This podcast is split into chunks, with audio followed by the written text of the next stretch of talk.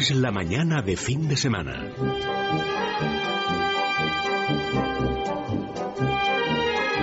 La hora de motor 16.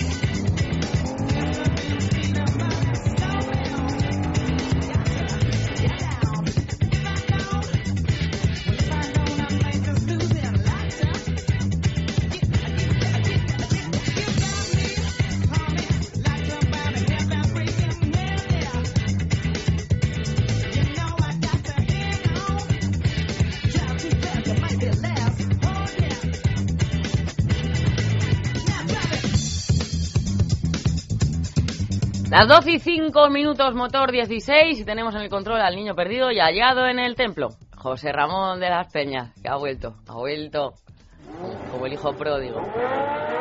Míralo. ¿Eh? Es más moto que coche eso, ¿no, Pedro? No, no, Pedro no, eh, Martín. Eso es, eso es un Fórmula 1, yo sí, creo. a ¿eh? ver, a Sí, ver, sí, a sí. ver. Eh, Sí, suena un poquito a Fórmula 1, no sé yo. En cualquier caso, muy macarra en la línea de Amalio también, si es que no nos viene uno. Bueno, Goyo Arroyo, ¿qué tal? ¿Cómo estás? Hola, ¿qué tal? Buenos días. Bueno, un saludo a nuestro amigo Eduardo Cano también que nos está escuchando y no puede estar con nosotros, pero vamos a continuar pues con eh, toda la actualidad que nos traes, Pedro, sumario, muchas pruebas, debate también importante. Cuéntame. Pues sí, hoy la- tenemos un día completito. Hoy vamos a empezar como todas las semanas con la actualidad que nos ha traído en los últimos días. Luego también vamos a, creo que vamos a conocer el estado del tráfico, porque Sí. hoy es un día de esos que es importante saberlo porque hay una climatología Rara. complicada. Eh, Sí, hay eh. 40 provincias en alerta. Y luego pues tenemos un debate, pues eh, vamos a hablar de, de las situaciones en las que no deberíamos conducir. Hay algunas que son muy conocidas, como por ejemplo cuando hemos ingerido alcohol o hemos consumido drogas. Eh, Hablo en primera persona, pero bueno, por hacerlo extensivo. Pero, pero luego hay otras, como por ejemplo cuando estamos en un tratamiento médico, cuando hemos sufrido algún tipo de intervención quirúrgica últimamente. Bueno, yo creo que es una cosa curiosa que mucha gente no, no conoce. Después, Goyo nos va a contar eh, qué tal le ha ido esta semana con el Bentley Continental Hombre, GTC. ¿dónde has estado? Estaba mm, Con el Bentley. casi inconfesable, ¿no? Ya. Hemos estado por, pues, probándolo por la provincia de Madrid y Guadalajara y, y bueno, ya sé lo que es sentirse millonario por un día, ¿no? Qué increíble es ese coche. Yo he tenido la oportunidad de, de conducirlo. Pues nada, Goyo está dándose una es vuelta una esto- maravilla. estos días con el Bentley Continental, a pesar de que él no tiene 22 millones en Suiza, creo. Creo. O sea que- Yo tampoco, Sí. creo. Venga, vamos. Y, y yo creo que, bueno, pues luego ya pues eh, vamos con un coche un poco más mundano o más económico o más de terrenal, ¿no? Con el Toyota Auris eh, Diesel de 90 caballos, que esto lo he probado yo estos últimos días. Y finalmente, pues Javier Rubio nos eh, contará un poco la actualidad deporte. del deporte. Muy bien, fantástico. Enseguida vamos a estar con la DGT para informarles sobre el estado de las carreteras. 91 573 9725. Por favor, llámenos y entren con nosotros en esa tertulia. Alcohol, drogas, fármacos al volante y otras situaciones en las que no se puede conducir. Nos dan su opinión. Y bueno, pues si también nos quieren hablar del pibe, por ejemplo, que mañana hablaremos de ello también, probablemente, Pedro, ¿verdad? Sí. Bueno, pues fantástico. Nos vamos con las noticias. Ya se ha arrancado José Ramón de las Peñas, entonces simplemente ya pues un poquito suave ¿eh? y, y punto.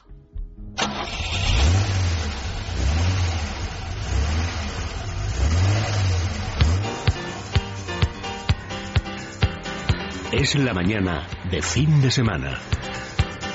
La hora de motor 16. El Bentley no suena así, ¿no? Como lo que estamos escuchando. Parecido, parecido. Ya. bueno, Pedro, primera noticia. Pues mira, el acuerdo entre dirección y sindicatos de SEAT evita el despido de 340 empleados. Pues mira, la dirección de la empresa SEAT y los sindicatos han llegado a un acuerdo para evitar el despido de 340 trabajadores de plantilla no vinculados a la producción. El acuerdo se basa en las medidas de flexibilidad que contempla el convenio colectivo y una de ellas es la acumulación de horas extraordinarias que no se cobran, la llamada bolsa de horas. El personal acumula estas horas y las deberá utilizar cuando las necesidades de la producción lo requieran. Alguno parece Papá Noel cargado con esas, esa bolsa de horas, pero vamos. Sí, sí, este es un ejemplo más de que la flexibilidad y las ganas de llegar a acuerdos, pues que son elementos clave en estos momentos de crisis. Las fábricas españolas llevan muchos años trabajando en esta flexibilidad y esto les está permitiendo sobrevivir y estar muy bien consideradas entre los fabricantes a nivel internacional. Efectivamente. Más noticias. Pues mira, un 37% de los españoles está de acuerdo en sufragar con un impuesto el coche eléctrico. Seguimos hablando del eléctrico, que cada vez efectivamente parece una, una realidad un poco lejana, pero bueno, un 37% de los españoles está de acuerdo en sufragar con los impuestos las infraestructuras a utilizar por un vehículo eléctrico. Es el porcentaje similar a la media europea que acepta esta opción en un 36%. El estudio ha sido difundido con motivo de la recién aprobada normativa europea que exige a España multiplicar por 60 sus puntos de recarga hasta alcanzar los 82.000 en 2020.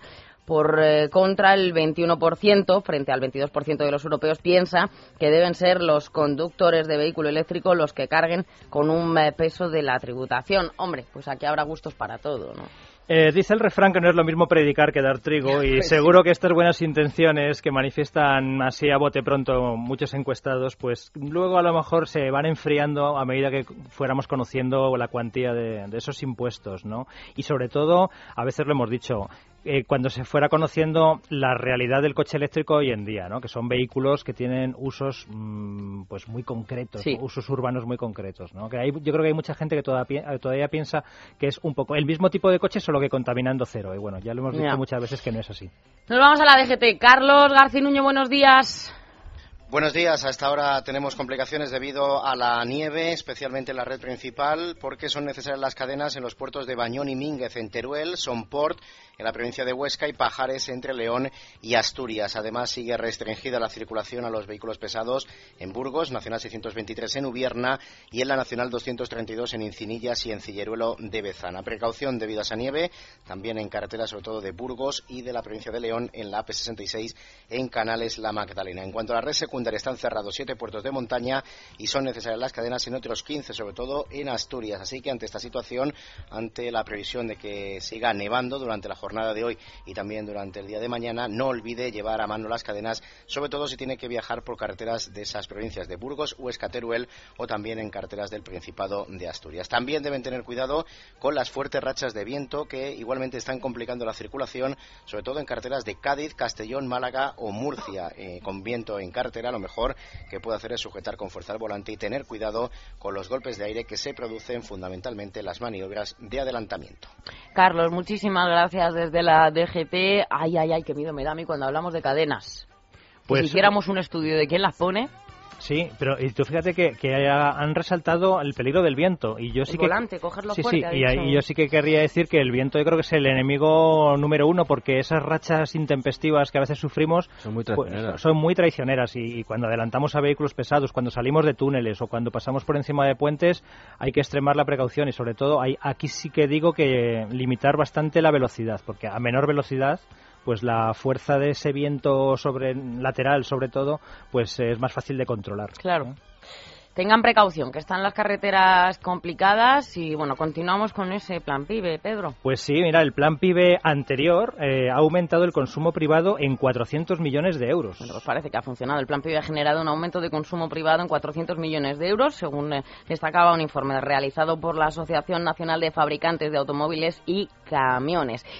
En estos 400 millones de euros se incluyen los gastos típicamente ligados a la adquisición de un vehículo, como lo son la financiación, los seguros o la gestión. Según este informe, el PIBE eh, bueno, pues ha generado una demanda adicional en ese periodo de más de 25.400 vehículos, una cifra que supone pues el 13% del volumen total del mercado. Otros impactos medidos por el Servicio de Investigación de, de ANFAC pues son los referidos a la producción adicional realizada por las eh, factorías españolas, cifrada en 927 millones de euros y el mantenimiento de 4.500 empleos. O sea que no, no está nada mal para, Bueno, y queda, queda claro desde todos los puntos de vista que el plan ha sido un importante incentivo y bueno, pues esperamos que su renovación, que entra en, en vigor el segundo plan PIB el, el lunes, pues que siga en el mismo camino y bueno, pues mañana contaremos un poco en qué consiste ese segundo plan PIB porque hay algunos cambios respecto al primero.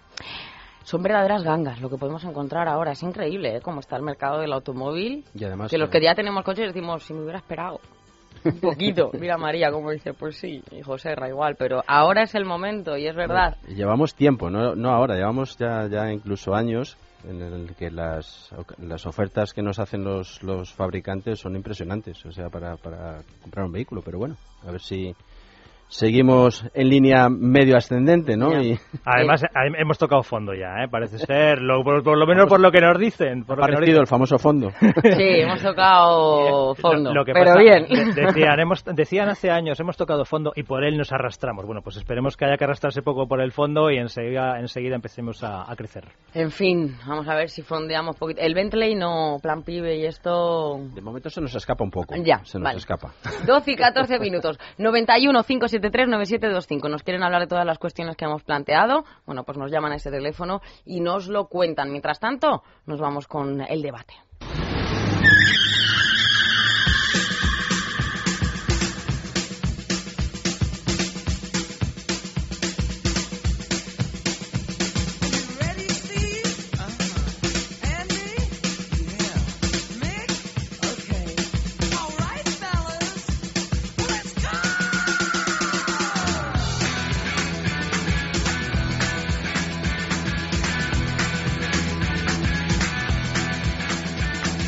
Pedro, ya nos lo decías, drogas, alcohol, efectivamente eso ya sabemos que no, que ni de broma, evidentemente, y por eso se está trabajando muchísimo para que no haya accidentes. Pero a veces los fármacos, es que en muchos prospectos lo leemos y dicen no utilizar máquinas y no le echamos cuentas, a no ser que sea un fármaco ya. Pues lo dices bien. Hay cosas que son súper sabidas, ¿no? Y, y pues si, por ejemplo, ahora dijéramos que, el alcohol es incompatible con la conducción, pues la gente diría, pues ya lo sé. Bueno, pues eh, conviene recordarlo porque, fíjate, hay un dato, el 45% de las autopsias realizadas a fallecidos en el año 2011 dieron positivo en eh, alcohol, drogas, psicofármacos. Es decir, la gente sigue conduciendo con, con mucho alcohol, muchas drogas. Por ejemplo, en análisis de drogas que se están haciendo desde hace poco tiempo, quizás, casi la mitad de los analizados eh, han dado positivo en algún tipo de droga y es que España es uno de los principales países consumidores, ¿no? Fíjate que eh, pues el 4% de los españoles eh, consumen cocaína y el 10% consumen cannabis. Es unas cifras Son unas cifras escalofriantes y, y sobre todo yo, yo además ya lo, veo, me preocupa el, tema cultural, ¿no? De, la gente más joven, en los famosos botellones y demás, que no solo se consume alcohol, aunque creamos eso, ¿no? Sino las famosas eh, drogas de diseño, que no entran muchas veces en este tipo de estudios y que son auténticas bombas, ¿no? Y que además se, ofrecen a unos precios, eh, digamos, muy económicos y mezclados con, con el alcohol, pues, pues lo veo que comentamos, ¿no? Son auténticas bombas de, relojería al volante. Pero luego, claro, hay otras, hay otras cosas que se pasan a veces por alto, ¿no? Y dices, los fármacos. Ah, bueno, pues que habrá gente que se extrañe, pero ¿qué pasa con los fármacos? No puedo conducir. Bueno, pues un estudio ha dicho hace poco que prácticamente el 25% de las medicinas eh, son incompatibles con la conducción. Eh, y mm, bueno, pues ya desde el año pasado tendría que ir bien informado, bien, bien los, las medicinas con un triángulo y un vehículo en el interior para alertar de que esa, el consumo de esa medicina pues, puede ser incompatible con la conducción. Parece ser que esta medida va con un poquito de retraso y lo que sí que está claro que en todos los prospectos eh, tiene que estar especificado si puede afectar a la conducción. Y lo que sí que está claro, y esto creo que no está ocurriendo por lo que me cuentan, es que los doctores, eh, cuando nos prescriben determinada medicina, nos informen de que puede ser incompatible con la práctica de, bueno, pues la conducción, el manejo de máquinas, por ejemplo, ¿no? Entonces, hay algunos que lo hacen, pero hay otros que siguen sin hacerlo, ¿no? Eh, pues que nos avisen de que, pues, un, por ejemplo, un relajante muscular, pues puede ser eh, incompatible con la conducción. Hombre, es un relajante y evidentemente el factor de distracción es una de las causas fundamentales de accidentes y claro, pues Mira, yo, yo doy fe, pues, yo doy fe porque, bueno, pues eh, ayer fui a por un antibiótico, vamos, me recetó el médico un antibiótico y, bueno, pues te, avisa de algunos efectos secundarios. ¿Qué te pasa, con, perdón, y textual, pues puedes tener diarrea pero no te dice nada de que no puedas conducir sabiendo la profesión que te dedicas, ¿no? Bueno, pues son cosas curiosas Hombre, que pasan, ¿no? bueno, pues te, lees eh, lo que pone, puede, puede tener efectos adversos y los síntomas pueden hacer que no deba conducir. Lo deja ahí un poco, pues, no en él, ¿no? Que no deba conducir. Bueno. Mira, aparte de hablar, eh, por ejemplo, hemos hablado de la cocaína, del cannabis, eh, alucinógenos, drogas de diseño, evidentemente que crean pues excitación, euforia, agresividad en algunos casos. Pero, por ejemplo, benzodiazepinas. o sustancias eh, antidepresivas. También sabemos que mucha población, eh, por desgracia, las, toma, que es la enfermedad del siglo XXI, estoy alta de decir, la depresión, ¿no? Excitación, sobrevaloración, sensación de fatiga, percepción alterada, reacciones lentas, distracción. agresividad hay que recordar o, advertir que no a todo el mundo le, le, afecta por igual. Claro, por eso digo... Pero sí que, que, es un tema... Se calcula que puede ser un 10% el de los accidentes motivados por el consumo de, fármacos que son incompatibles con la conducción.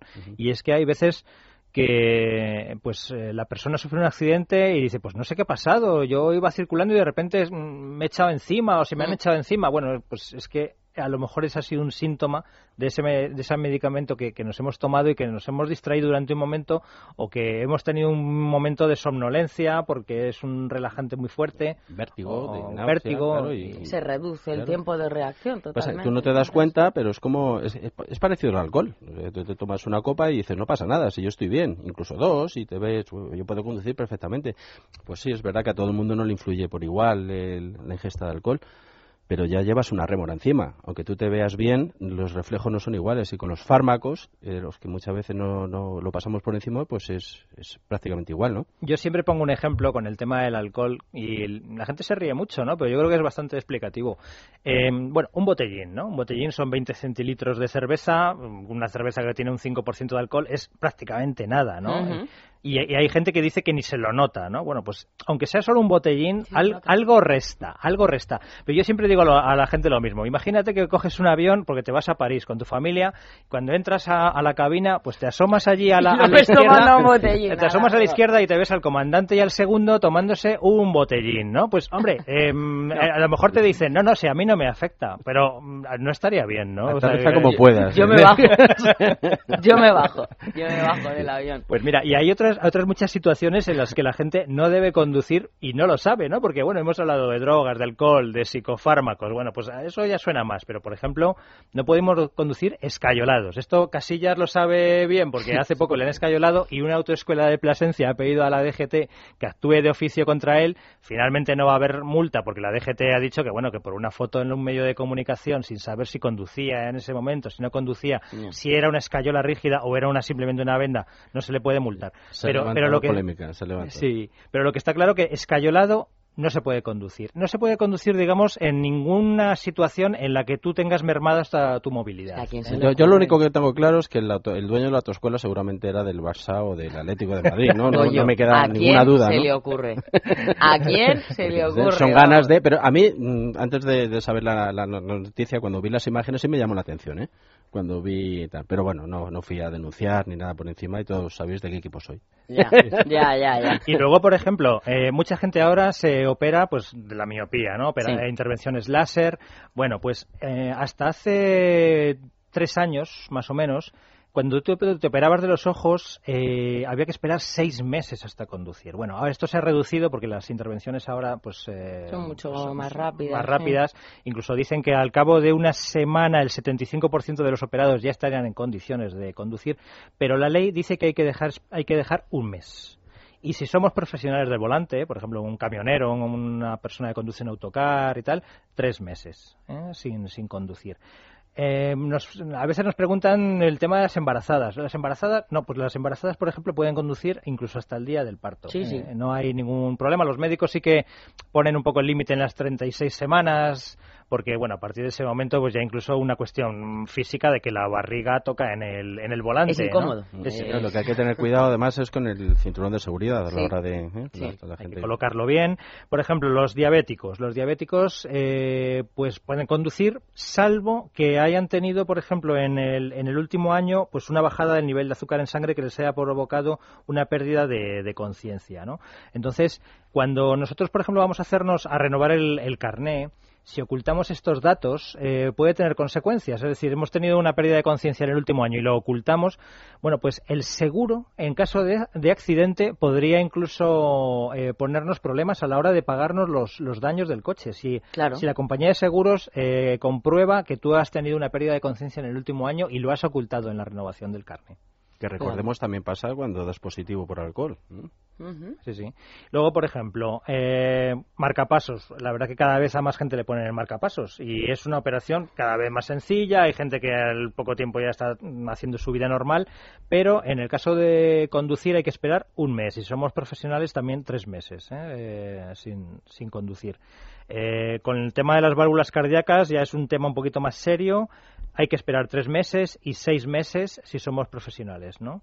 Y luego, pues por ejemplo, con tratamientos de quimioterapia, ¿no? Que también hay mucha gente que lo, lo, pregunta. Bueno, pues hay que dejar pasar tres meses desde el último ciclo de tratamiento, ¿eh? Eh, tanto si somos conductores normales como si somos conductores profesionales. Por eso, bueno, y hay más situaciones. Yo creo que lo mejor es hablar siempre con el médico y en caso de, de duda, pues incluso dirigirnos a la jefatura provincial de tráfico de, nuestra zona y consultarlo, ¿no? Porque eh, bueno, pues hay veces que desconocemos que legalmente, eh, o sea, lo voy a decir claramente, el carné de conducir, si en esas situaciones no, valdría, aunque nosotros lo llevemos en el bolsillo, aunque tengamos el carné expedido, si nosotros estamos incumpliendo una de estas situaciones, por ejemplo, una persona que está escayolada, realmente eh, la consideración es que ese carné no tiene validez. O sea, es como que estuviésemos conduciendo sin carnet. Sin carnet, sí, porque ¿Eh? estamos invalidados de alguna manera de cogerlo. Exactamente, porque nos han dado el carnet pues porque hemos cumplido unas, unas condiciones eh, psicotécnicas, ¿no? si las estamos incumpliendo durante, durante un periodo pues de un mes, de dos meses, de tres meses, pues ese carnet no deberíamos tenerlo, por así decirlo. Entonces, si al final tenemos un problema, un siniestro, bueno, pues podemos eh, tener problemas incluso con la compañía de seguros. Claro. O sea que ojo con estas cosas. Bueno, pues eh, fantástico. Tomen nota y a veces, bueno, pues eso sucede, que estamos tomando, como ha dicho Hoyo, cualquier antibiótico y de todos he sabido que muchos de ellos pues atontan bastante. Mm, bueno, y, pues, aparte, aunque no nos lo digan, eh, tiene que ser uno de, eso modo propio el que, el que valore cómo se encuentra, que se dé cuenta y, cómo se encuentra. Y aunque en esto también hay que decir que se ha hecho mucho, eh, hay un dato que yo creo que lo, lo aclara de, de, los test de alcoholemia realizados por la Guardia Civil en el año 2001, el 5% dieron positivo en alcohol, el 5%, y 10 años después, en el 2011, solo dieron eh, positivo el 1,8%. Es decir, bueno. bueno. hay una mejora, ¿no? Aunque se debe hacer todavía mucho y aunque, como hemos dicho, ahora muchos temas eh, han sido sustituidos por las drogas, ¿no? O sea, hay mucha gente que, que no conduce con alcohol, pero sí conduce con drogas. Bueno, pero esto cada vez lo están controlando más también. Exactamente. Entonces, bueno, pues cada vez hay más controles de, de este tipo y, y, saber que si nos hacen un control de drogas ocurre como en los de alcohol. Estamos obligados a someternos a un control de drogas y si no lo hacemos estamos cometiendo un delito. Lo que también es cierto es que si nos someten a un control de drogas y damos positivo, es un control de saliva, nos quitan una pieza, un, poquito de saliva, si da positivo nos van a retirar otra pequeña cantidad de saliva, esa ya va guardada para examen en laboratorio, pero si nosotros no estamos de acuerdo, lo que sí que podemos pedir es que se nos haga un análisis de sangre porque, bueno, pues para demostrar que que, no, estamos drogados, ¿no? si creemos que no estamos drogados. Pero obligados, estamos obligados a someternos. Bueno, pues ya lo saben, insisto que es cuestión de segundos, además, y nos jugamos, nos jugamos la vida, efectivamente, la nuestra y la de los demás. 12 y 27 minutos, publicidad, y enseguida vamos con el cochazo que ha tenido el amigo Goya Arroyo. La hora de motor 16. Es la mañana de fin de semana.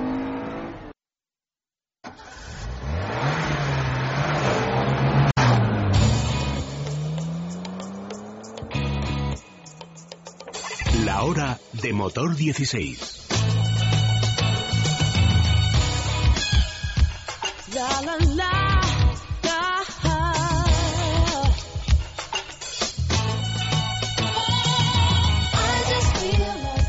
Pues nada más y nada menos que un Bentley Continental es el que ha probado Goy Arroyo esta semana. Uno de ellos. Uno de ellos. Cuéntanos. Concretamente el modelo GTC, que es el Cabrio, y con, las novedades que, ha incorporado últimamente, que es un pequeño motor V8. Y digo pequeño porque la gama Continental eh, lo que tiene son eh, motores V de doble de 12 cilindros, con casi 600, no, sin casi 625 caballos de potencia. Nosotros hemos probado pues el hermano pequeño, el hermano eh, menor, que, que, lo que ha hecho es montar un motor V8 de 507 caballos, nada más y nada menos, y que aporta pues soluciones tecnológicas de increíbles para, para tener prestaciones. Eh, bueno a la, a la vez se ha conseguido que, que los consumos no sean como los de los hermanos mayores y bueno, es un vehículo de los que te marca, ¿no? Es un vehículo de ensueño. Es un vehículo que cuando lo ves ya... Bueno, yo siempre, vamos, estos días cuando me dicen que es lo más difícil de, este vehículo a la hora de conducir, digo, lo más difícil es no darte con la gente que te rodea, ¿no? Porque es que va todo el mundo cruzándose con las cámaras de fotos en los teléfonos, intentando hacerse una foto con el coche en marcha y a veces es una verdadera locura. Digo, eso es prácticamente lo más difícil que he tenido, ¿no? no bueno, que, que llegar al coche sano y salvo sin un, sin un raspón, ¿no? Bueno, pues como digo, la novedad de... ¿Qué cara pones, Goyo, este cuando...? Sí. No, digo la tuya. no, yo, yo, pasa que es un vehículo en el que cuando te subes es que te sientes hasta más guapo y todo. Hombre, claro. Es una cosa de, escándalo. Hombre, hombre. Sí, pero yo aquí sí que debo decir una cosa. Eh, a ver, no todo el mundo te mira bien. ¿Mm? Hombre, claro. Eh, estamos en el país de la envidia. ¿qué sí, que te entonces, y luego. más ahora. País de la envidia, ahora con estos casos ahí que se han destapado o posibles que casos. Que si te regalo un Jaguar, que si. Vaya, claro, o sea, entonces, bueno, yo, hombre, sí que debo decir que puede haber gente que tenga un Bentley Continental o un cochazo de este nivel y que lo haya comprado em, dignamente y, con su trabajo o, con, o con suerte. Pero vamos, que no hace falta mirar mal a la gente que lleva estos coches. O sea que. ¿Notabas pues ese odio, Goyo? Hay de todo. Eh, bueno, no, no, yo ya tenía bastante con, con evitar mm, eso, evitar accidentes con la gente porque es que es increíble, ¿no? La gente se, se te pone al lado, bueno, es, es, un escándalo. El coche es muy llamativo. Es, muy llamativo y tiene un diseño precioso. Es, precioso, ¿no?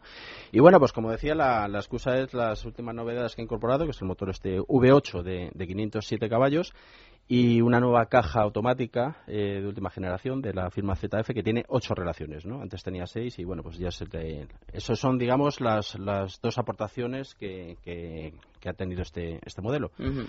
Bueno, ¿qué quieres que te cuente? Eh, ¿Prestaciones? Pues por ejemplo... ¿Por dónde empezamos? Eso, de, de, 0 a 100, pues no sé, una barbaridad, supongo. Pues mira, la velocidad, que muchas veces hablamos aquí de modelos deportivos, está generalmente que está limitado a 250 kilómetros hora. Pues mira, es un vehículo que, con ese motor y ese cambio alcanza los 301 kilómetros hora de velocidad punta ¿eh? y acelera en 5 segundos de 0 a 100. O sea, con eso ya te puedes hacer una idea de, de sus de sus prestaciones. Y, eso tiene más mérito con lo que pesa, ¿no? Claro, el, el, problema de este coche es que es un coche, eh, bueno, es grande, tiene cuatro plazas, no es un 2x2, atrás son dos plazas. A ver, no tiene nada que ver con las delante, ¿no? Que son unos butacones. Pero butacones. Calefactados, eh, ventilados, con función masaje, tiene una función también para que salga aire por el cuello. Eh, para, ¿Cuántos salones quisieran tener el interior que tiene el Bentley? Es un vehículo que, como bien dice Pedro, pesa prácticamente dos toneladas y media, ¿no? 2.500 kilos ¿no? Son muchos.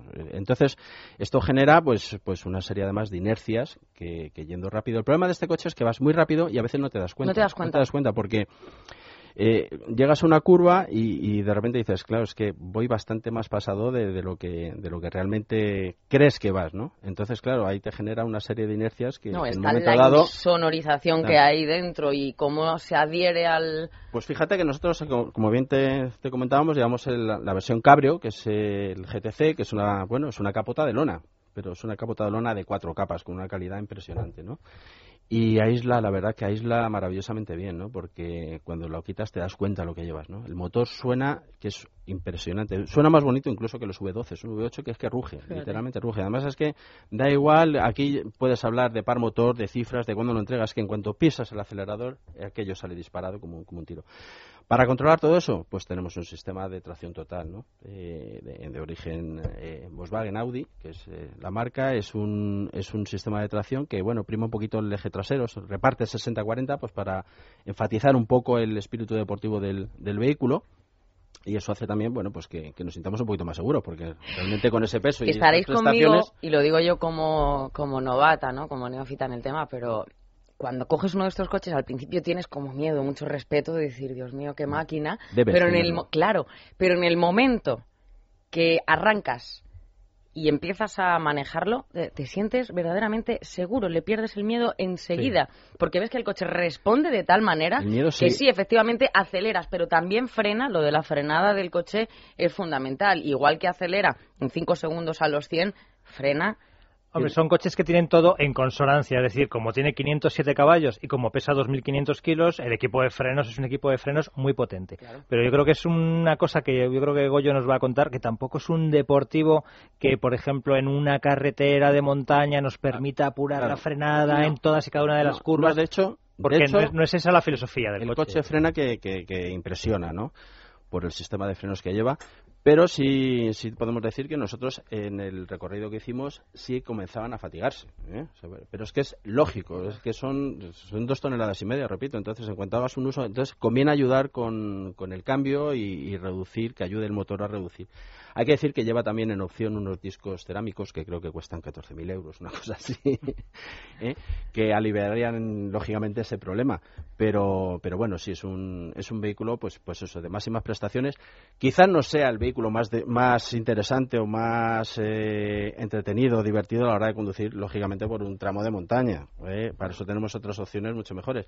Pero es que mm, este vehículo lo que se ofrece, digamos, es, eh, hablando de, de medicamentos, pues, ofrece un, un comportamiento, digamos, bipolar. ¿No? O sea, tiene muy malas pulgas, digamos, si quieres, si quieres, tiene muy malas pulgas, pero también es un vehículo en el que puedes disfrutar y, y ir a una velocidad de paseo. Quitas la capota, levantas las ventanas, pones el, el deflector de viento, no entra nada, nada, Sí, nada sí, de sí. aire y puedes ir tranquilamente a 120 por hora, tal de paseo, completamente disfrutando del sol y del viento.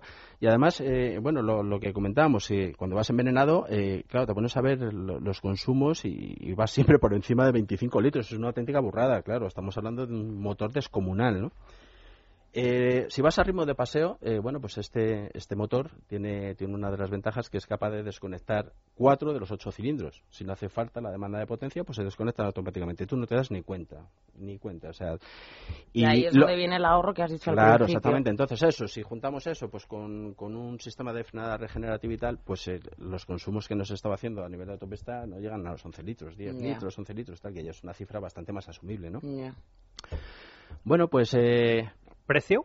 el No, no lo hemos dicho el todavía. precio- ¿Cómo lo hacemos? a, A plazos, plazos. a plazos. Yo, a- Dilo. yo a- yo a plazos. en- Dilo y ya, precio son eh, 221.000 euros, que es una cifra que no está nada mal, ¿eh? a pagar en cómodos plazos, como, como digo. Pero bueno, es, un, es que es un vehículo, pues eh, lógicamente, eh, que yo, bueno, he tenido la suerte de, de llevar, pero que es un vehículo que, que, que yo solo lo he visto pues aparcado en, en el casino de Monte Carlo, Sí, en sí, sitios sí, así sí, muy, ¿no? o sea, en el Mercadona nunca me lo he encontrado. No, no, en el aparcamiento de Mercadona por yo eso tampoco. digo que es un capricho, los caprichos se pagan, es un vehículo tecnológicamente muy muy avanzado, con un equipamiento lógicamente con ese precio espectacular. Aunque tiene, bueno, por, por ejemplo, el, el- llama la, la- la atención que el, el deflector de viento eh, que llevas en el maletero eh, hay que pagarlo aparte, ¿no? O sea, después de gastarte esa, esa, esa pasta, ¿no? Eh, llama la- llama la atención, sí, ¿no? sí. Bueno, pues eh, cosas que, da, pues el maletero, pues el maletero tiene un maletero de utilitario, ¿no? A pesar del tamaño que tiene el coche, pues son 260 litros, ¿no? Es un maletero, pues tirando, tirando y además a- es largo pequeño, el ¿no? coche, parece que pudiera alcanzar más. Pero, pero está muy bien hecho, la aerodinámica es espectacular. Eh, ¿Qué más te puedo decir? Bueno, pues cosas que te llaman la atención. Puedes, puedes lógicamente, elegir entre varios modos de una suspensión neumática, pues eh, elegir entre cuatro modos de, confort a, deportivo. Eh, tienes códigos de velocidad eh, para, para jugar con ellos. Puedes jugar con varios códigos de velocidad y según la velocidad eh, te salen alertas eh, para que la presión de los neumáticos, eh, ¿sabes? Yo circulando a 220 kilómetros hora, con perdón, pues te sale un aviso de, de presión eh, deficiente de neumático, ¿no? O sea, para, para circular a esas velocidades te dice que pares y que, que, que la re- revises, Vale. revisiones. O sea, es un Goyo, creo que ha sido capricho. suficiente. Como ves, sigo babeando. Suficiente. Y además uno de los defectos que has dicho, que el maletero es pequeño, no, me No, parece no, no, me no. parece un defecto porque, bueno, si yo llego al No. hotel de cinco estrellas de moda Sí. y necesito ropa, me la compro y ya está, y la que tengo la tiro. O sea, que, Queridos que- oyentes, nosotros hablamos de estos casos pues, para que ustedes pues vean lo que hay por ahí y ya está. Pues sabemos que esto, pues el que vale, vale, pero nosotros nos conformamos con cualquier cosita. Sí lo veo como defecto lo que ha dicho él. No es un coche pues, para irse a una sierra ¿no? y andar haciendo curvas como puede ser un Es un coche con el que se puede ir muy rápido, de- pero lógicamente para, para disfrutar a tope del volante hay vehículos deportivos Claro. mucho más recomendables. Efectivamente. Pues nada, pues también tienen el Porsche así aparcado en la cochera y van turnando el Bentley, Porsche, pues lo que venga y estupendo. A ver, nos vamos con un modelo que me encanta, es el Toyota Auris y por lo visto corregido y en condiciones, ¿no, Pedro?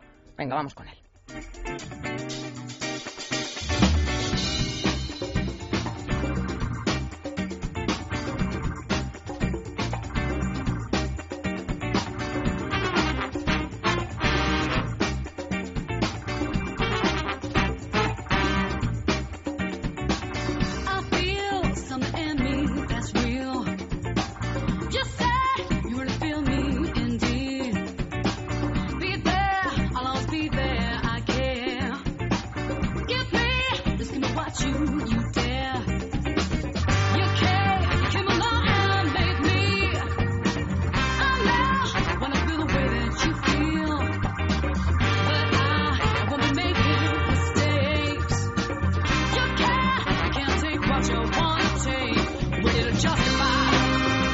Bueno, pues nos vamos con esa marca japonesa que, cada vez eh, pues está mucho más centrada en este en este Auris. Pues sí, la semana pasada hablábamos del verso. La gente que nos, nos sigue, pues recordará que hablamos del verso, ese monovolumen de siete plazas, que decíamos que era renovado. Bueno, pues en el caso del Auris, esto sí que es un coche nuevo por completo. Es la segunda generación del Auris. El Auris, que es eh, centrar al oyente, es coche tamaño Golf, tamaño León y demás. Coche de 4,28 metros de, de longitud. Eh, pues acaba de empezar a venderse la segunda, la segunda serie Auris y hemos probado la versión diésel de 90 caballos. Hay otro de 124 eh, un diésel de 124 caballos, que sería quizá la, opción más lógica para alguien que tenga familia y haga mucha carretera. Pero esta versión diésel de 90 caballos nos ha gustado bastante y sobre todo lo vemos como un segundo coche magnífico en una, en una casa, un coche que se use mucho en ciudad o un coche que se use sobre todo mucho en autovía, porque aunque no es muy potente, pero es un coche con caja de cambios de seis marchas eh, y tiene bastantes mejoras pues que ahora... Poquito consumo, ¿no, Pedro? consumo anuncia muy poco, que es 4,2. A nosotros nos ha dado 5,8, que sigue siendo muy poco. Litro más, siempre tenemos que... Y, hay que decir una cosa, eh, si queremos que el coche gaste menos, es posible, eh, porque hay una opción que se llama Eco 99 gramos, que por 500 euros hace que el consumo medio baje de 4,2 a 3,8 litros nada más, ¿no? Y esto se hace porque el coche en ese caso eh, equiparía Start-Stop, es decir, el sistema de arranque y parada del motor en, detenciones en ciudad. Yo personalmente creo que se debería ofrecer de serie, pero bueno, también es cierto que, que a lo mejor... ese sería el reclamo, verdaderamente, sí, lo, que llama la atención es que lo ofrezcan en opción y no como una versión como suelen hacer los, rivales que tienen versiones de bajo consumo pues eh, de Greenline, Ecomotive y tal. Exactamente. y que lo ofrezcan como, como opción porque puede pasar muy desapercibido, ¿no? Sí, pero bueno, también hay gente que a lo mejor el coche lo quiere solo para carretera y eh, en carretera pues un start-stop la verdad es que no vale para mucho y te estás ahorrando 500 euros. Bueno, eh, según lo veamos, podemos verlo como la, la botella medio llena o medio vacía. pues mira, el Auris ha mejorado en muchas cosas. Por ejemplo, el agrado general, nada más arrancar el coche y empezar a circular, eh, ya nos damos cuenta que el coche está mejor insonorizado. La suspensión filtra muy bien, la dirección es más cómoda, eh, pues se oye, se oye menos el motor. Eh, por ejemplo, el motor tiene cambios en la, en, la, inyección, el sistema de refrigeración. por ejemplo, se calienta antes que, que, en el modelo anterior para que gaste menos. Tiene por ejemplo, es más aerodinámico. El coche, ya el Auris anterior era un coche muy aerodinámico, pero ahora es todavía más afilado y ahí estamos ahorrando también eh, consumo. Más fácil, supongo, a la hora de conducirlo. Las curvas es una referencia, ¿no? Cómo entran las curvas Exactamente, con sí, más sí, se, ha se, ha trabajado sobre la suspensión. Eh, nosotros, por ejemplo, el Auris anterior era un coche que nos gustaba, pero siempre nos parecía un coche, mm, a ver, lo entrecomillo, un poco electrodoméstico. O sea, es decir, un coche de estos que te resuelve problemas, que llevas a la gente, pero que no te... Prácticamente pasaba un poco desapercibido. Y que, y que no te transmitía mucho al conducir. O sea, iba bien, un coche seguro, pero no, no le podías decir, pues es un coche deportivo que me transmite lo que pasa. Perezoso. Mm, sí, y, en la dirección, pues un poquito suave, no sé, ahora se ha mejorado bastante. El coche es más gozoso, ¿eh? el coche frena muy bien, eh, tiene tiene un cambio de marchas que funciona muy bien, de, de seis eh, marchas, e incluso si lo queremos automático también lo hay por mil euros más. ¿Mm? ¿eh? Y cosas que no nos gustan. Bueno, pues el motor es un motor pequeñito. Decimos 90 caballos. Los 90 caballos están bien, pero es un motor 1400. Y un motor 1400 para un coche de este tamaño se queda un poco justo. Entonces, por debajo de 2000 revoluciones por minuto se queda un poquito. Entonces, esto en maniobras de adelantamiento hechas pues en sexta, porque Sí. en, en sexta se puede adelantar. O sea, pues vamos a 80 kilómetros por hora y, y vamos y en sexta y, a- y aceleramos, pues ahí es un poquito perezoso. O, por ejemplo, cuando estamos eh, parados en un semáforo cuesta arriba y salimos, pues ahí también se nota que el motor tiene poca cilindrada y parece que le cuesta, hay que jugar un poquito con el embrague y demás.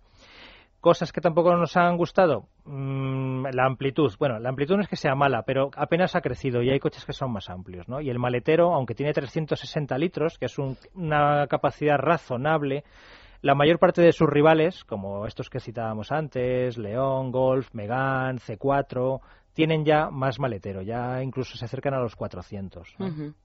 Bueno, el coche nos ha gustado, como digo. Sí, bueno. Y luego nos ha gustado mucho el precio, porque eh, hemos probado la versión 90 caballos diésel con acabado Active, que es la, No la sé si más lo has completa. dicho. ¿Qué opciones da de motor?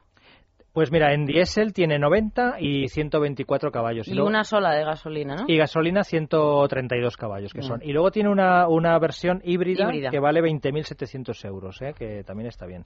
Pero este, este que hemos probado de diésel de 90 caballos arranca en 16.500, que es muy poquito. Y la versión Active, que está más equipado, vale 17.750. Estos precios son gracias a que desde el primer momento Toyota hace un descuento en toda la gama de 2.750 euros, que, que no es Lo que decíamos antes, poco. es que es el momento de comprarte el coche, sí no, no, o sí. increíble, increíble. Sí, sí, sí, sí, porque muchos de estos coches, los que estás diciendo, y sus competidores hace unos años, no te digo que al doble ni mucho menos, pero sí estaban bastante Cerca de más. los 20.000, sí. Cerca de los 20.000, 22.000 y ahora los encuentras por 15.000. Y la, la suerte de ser coches que además de baratos, pues gastan poco, porque Gastan poco, sí. estos consumos de los que estamos hablando, de 5 litros y pico, pues están francamente bien. O sea que con Son mejores, están mejor equipados, tecnológicamente más avanzados y son más baratos. Es que es así. Y que son coches que responden a eso que llamamos conducción eficiente, que en Sí, estos sí. casos, si lo utilizamos como y coches, correctamente... y coches que ya equipan su control de estabilidad, su climatizador, o sea que no, no son coches que tengamos que empezar a ponerles cosas, podemos ponérselas, Sí, porque pero- siempre hay gente que quiere personalizarlo, pero si lo compramos tal cual, vienen con todo lo que... sí. Incluso trae nueve airbag, porque trae airbag de rodillas, ¿sabes? El, el Auris es un coche que en cuanto a seguridad está al mejor nivel. Pues un coche muy majete, como dirían en nuestra tierra, ¿verdad? Asumible y no de ensueño, pero es el coche que al final nos vamos a comprar. O sea, Claro no, sí, el, claro Bentley, que sí. el del Bentley no estamos El Bentley olvidando. no, pero bueno. Que en nuestra tierra es que nos hemos juntado de tres segovianos haciendo No me el digas, programa. ¿sí? sí, tres segovianos. ¿Os imagináis que entramos ahí en Segovia con el Bentley? Nos vamos a Cándido a comer un cochinillo, ¿verdad? Sí, se puede pasar ya por debajo del, de esto, bueno, Del está acueducto, pero nosotros sí, no se puede. coche Pero con sí, el En vamos, nos dicen, sí. pasen ustedes, que el acueducto saluda, en fin. Publicidad y nos vamos con el deporte. La hora de motor 16. Es la mañana de fin de semana.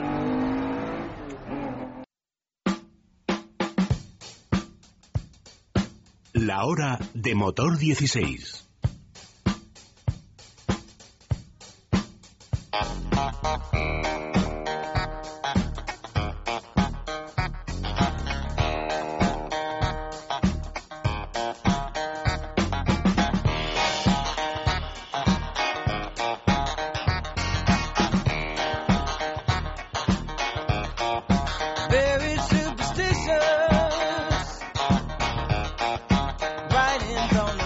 Javier Rubio, buenos días. Buenos días, ¿cómo estáis todos? Pues mira, estupendamente aquí, pues hablando de todo un poco, hemos tenido un Toyota Auris, hemos tenido un Bentley, hemos tenido pues para todos los públicos, o sea que fantástico. Y hablando de bólidos, se han ido presentando ya poquito a poco, ¿no? Esos esos coches, eh, creo que ha estado en Jerez, por otro lado veíamos a, a Massa con ese Ferrari 138. Cuéntanos un poco cómo ha ido la semana. Pues eh, sí, ya esta semana se levanta el telón de la Fórmula 1, ¿no? Eh, y se levanta literalmente para, para o, o se tira de la manta, como se suele decir también aquí en Argot cuando se descubren los coches. Algunos eh, lo hacen a través de Internet, algunos nos veremos en el circuito la semana que viene, en el circuito de Jerez, pero básicamente esta semana hemos tenido eh, el Lotus, para empezar, luego el McLaren y ayer, pues yo creo que sobre todo en España y Ferrari, que siempre es Ferrari, pues el, el monoplaza de Fernando Alonso y Felipe Massa para el próximo año, ¿no? Ujú. Así que, bueno, pues en principio veremos a ver lo que decir este coche, que mucha gente pregunta y se está fijando hasta el extremo, si es igual que el anterior, y en realidad, pues eh, hay ciertas cosas que sí han cambiado, pero algunas de las que van a cambiar aún no lo hemos visto. De hecho, ya nos han dicho que hasta el último entrenamiento de, los últimos entrenamientos de Valencia, perdón, de Barcelona, los últimos de la temporada, pues eh, no veremos realmente el coche en la configuración que va a correr en Australia, ¿no? Así que progresivamente iremos viendo el coche, pero lo que sí podemos todos, yo creo, coincidir es que por lo menos es mucho más bonito que en el año pasado, lo cual, por otro lado, tampoco es complicado. Efectivamente, pero... Con eso sí, no, va- oye. me temo que con eso no, no va a valer, ¿no, Javier? Porque hemos estado elogiando la actuación de Fernando Alonso el año pasado. eh, hay piloto y yo no sé si uy, se puede aguantar un año más sin que el coche responda a las expectativas. No, es cierto lo que dices porque no es un año más, son tres. De alguna manera, el problema que ha tenido Ferrari es que eh, ha empezado siempre por detrás, ¿no? De sus rivales. No es que luego han tenido que ir, eh, pues siempre como con la ciclista, no tienes que ir tirando, tirando, tirando, pero siempre vas un poco eh, con la lengua afuera, ¿no? Es lo que le ha ocurrido a Ferrari, que no ha tenido margen de maniobra deportivo porque no ha tenido un monoplaza, digamos, para estar luchando regularmente los puntos de cabeza. Sí lo ha tenido al final de año, pero claro, la- al final eh, lo que se pierde al principio se nota, ¿no? Se nota mucho. Este año es cierto que el coche, pues ganaron en Malasia y a partir de ahí Fernando siempre estuvo en cabeza, pero siempre han estado muy mal clasificados y muy por detrás. Entonces, es cierto que este año, si por eh, cuarto año consecutivo en el caso de Alonso y para Ferrari ya con tres años eh, no funciona el coche, pues va a ser un año de mucha presión y muy complicado para Ferrari. Pero también es cierto que es como cuando uno va al médico, ¿no? Eh, si no vas al médico, pues no tienes la medicina. Pero Ferrari parece que en estos años, sobre todo el pasado, empieza a saber un poco qué medicina necesita. Y Claro, es vamos a lo ver que, si este Javier, coche es el respuesto- te hablo la- un poquito, sí, te hablo un poquito desde el desconocimiento, digo, se- los primeros test supongo que son fundamentales, esas primeras pruebas para ver cómo responde el coche, en qué dirección tienen que trabajar. Tú mismo lo has dicho, el que está enfermo, si no aguanta mucho en casa con ese constipado y lo pilla a tiempo, pues muchísimo mejor, ¿no? Yo creo que Ferrari sí que tiene maniobra de, de acción, ¿no? En este caso. Bueno, lo que Ferrari está haciendo estos años, sobre todo este año pasado, parte del anterior, pero el año pasado es, digamos, reestructurar la casa, ¿no? Es como si queremos hacer un bollo, pues tenemos que hacer un buen molde, ¿no? Para que el bollo nos salga bien. Están trabajando en hacer bien el molde, ¿no? Eh, ya lo hemos explicado otras veces. Eh, en Ferrari han estado desconcertados porque lo que tenían en simulador y en túnel de viento, sobre todo, en la pista no se correspondía. Entonces, han empezado pues por eh, hacer la casa por los cimientos. Están en ello, es decir, hay un trabajo paralelo de reestructurar y de organizar lo que es eh, la metodología, como dicen en Ferrari, para diseñar coches, eh, que es muy compleja técnicamente y que no se hace en dos días. Y de ahí se espera que, como lo han estado haciendo este año, se espera que los coches respondan, digamos, a, a, estas, a esta reorganización del equipo técnica y, y- tecnológica, ¿no? Entonces, eh, la Fórmula 1, mm, un coche no se hace en dos días. Un coche se va haciendo durante el año anterior y luego se evoluciona durante el año en curso. Entonces, vamos a ver si primero el coche nace bien, nace bien parido y que este año la evolución pues sea más cómoda que la del año pasado. Pero básicamente, yo si tuviera que, por intuición o por la experiencia, creo que este año Ferrari debería ser más competitivo porque mm, digamos que han localizado cuál es la enfermedad y le han intentado poner remedio y están en ello. Y la, la llegada de, de Pedro Martínez de la Rosa ahí, eh, en ese aspecto, tiene que ser también un punto, ¿no? Un gran baluarte, ¿no? Bueno, eh, la llegada de Pedro de la Rosa es una respuesta a esto que estamos hablando. ¿no? Digamos que hay dos grandes partes en, en lo que es un monoplaza, el, la- el diseño de un monoplaza. Hay un equipo técnico que utiliza eh, un túnel de viento y que utiliza unos sistemas de simulación. Digamos, vamos a decirlo de una forma muy gráfica, una PlayStation, ¿no? Muy, muy sofisticada, tremendamente sofisticada, un simulador. Pues por un lado se está trabajando en el túnel de viento y en el caso de la simulación, pues Pedro, digamos que es como el refuerzo, ¿no? Ferrari está, debe reforzar su, su, su, su PlayStation, el, software, por así decirlo, eh, y luego también necesita pilotos de experiencia que sepan eh, probar muchas cosas en un simulador con una gran capacidad de, de, mm, sugerir al equipo soluciones y sobre todo también de ayudar técnicamente a dirigir eh, la vía técnica. Es decir, Pedro es una, una de las medicinas también, por resumirlo, que Ferrari está tomándose este año, ¿no? Eh, hablando de esas pruebas, de lo que decía yo, bueno, pues eh, Jerez será la primera, pero de todas maneras, Alonso sí que ha dicho que Barcelona es, es útil, es un eh, sitio claro, ¿no? Para medir el rendimiento. ¿Qué diferencias notan ellos en función de, de dónde se pruebe? Bueno, pues un circuito tiene, según qué circuito, hay, tiene diferentes características. No puede haber circuitos muy lentos como Mónaco, circuitos eh, de curvas eh, muy rápidas como Silverstone y circuitos, digamos, que pueden tener un poco de todo, ¿no? Y en Momeló ocurre esto, es un circuito que tiene algunas zonas lentas, también tiene zonas rápidas eh, que permiten también, eh, eh, digamos, eh, poner a prueba la capacidad aerodinámica y el grip mecánico por otro lado. Es decir, es un circuito que podríamos decir bastante completo, ¿no? Aparte que es eh, en España, en una parte donde teóricamente la meteorología acompaña, Sí. así que en ese aspecto Momeló es un circuito ideal y de hecho dicen, es una especie de dicho en la Fórmula 1 que el que va bien en Momeló pues suele ir bien durante el resto del año del campeonato, ¿no? Pues a eso nos referíamos también a la climatología. Suerte a, bueno, pues al equipo Ferrari a ver qué, qué tal les funcionan esos primeros test fundamentales para ver en qué dirección trabajan. Y Javier, te agradecemos que hayas estado con nosotros dándonos esa, esa última hora, Nada, como hombre, siempre. ya la semana que viene, ya la semana que viene eh, tenemos la Fórmula 1 en Jerez lanzada. Ya tenemos otra vez los entrenamientos de pretemporada, los primeros, y durante este mes de febrero tenemos en, eh, en eh, Jerez y luego en Barcelona dos sesiones hasta final del mes de febrero. Así que estamos ya empezando otra vez eh, el campe- mini campeonato de invierno, como se le llama también ahora, ¿no? Pues fantástico, tenemos entretenimiento por delante y Javier, lo dicho, hasta la semana que... Bueno, hasta mañana, hasta mañana, mañana Hasta contamos mañana, contigo. por supuesto, mañana. Un abrazo, hasta luego. Igualmente para todos. adiós. Hasta aquí llegamos, Goya Arroyo. Muy bien. Venga. Y no, ¿Mañana lo- más? no tienes aparcado en la puerta ninguna cosa de esas... No, tenemos algo más, más humano. Más normal, no, más humano, dice. Bueno, Pedro, hasta mañana. También te veo aquí a las 12 y hasta la 1, ya sabes, motor 16. Ahora no se vayan, tenemos noticias, la información, pues fíjense, todo lo que hay eh, pendiente, mucha tela que cortar, llegan las noticias y después hasta la una y media les vamos a acompañar y vamos a hablar de una figura, no sé si clave, don Juan, don Juan, el padre del rey. Es la mañana de fin de semana.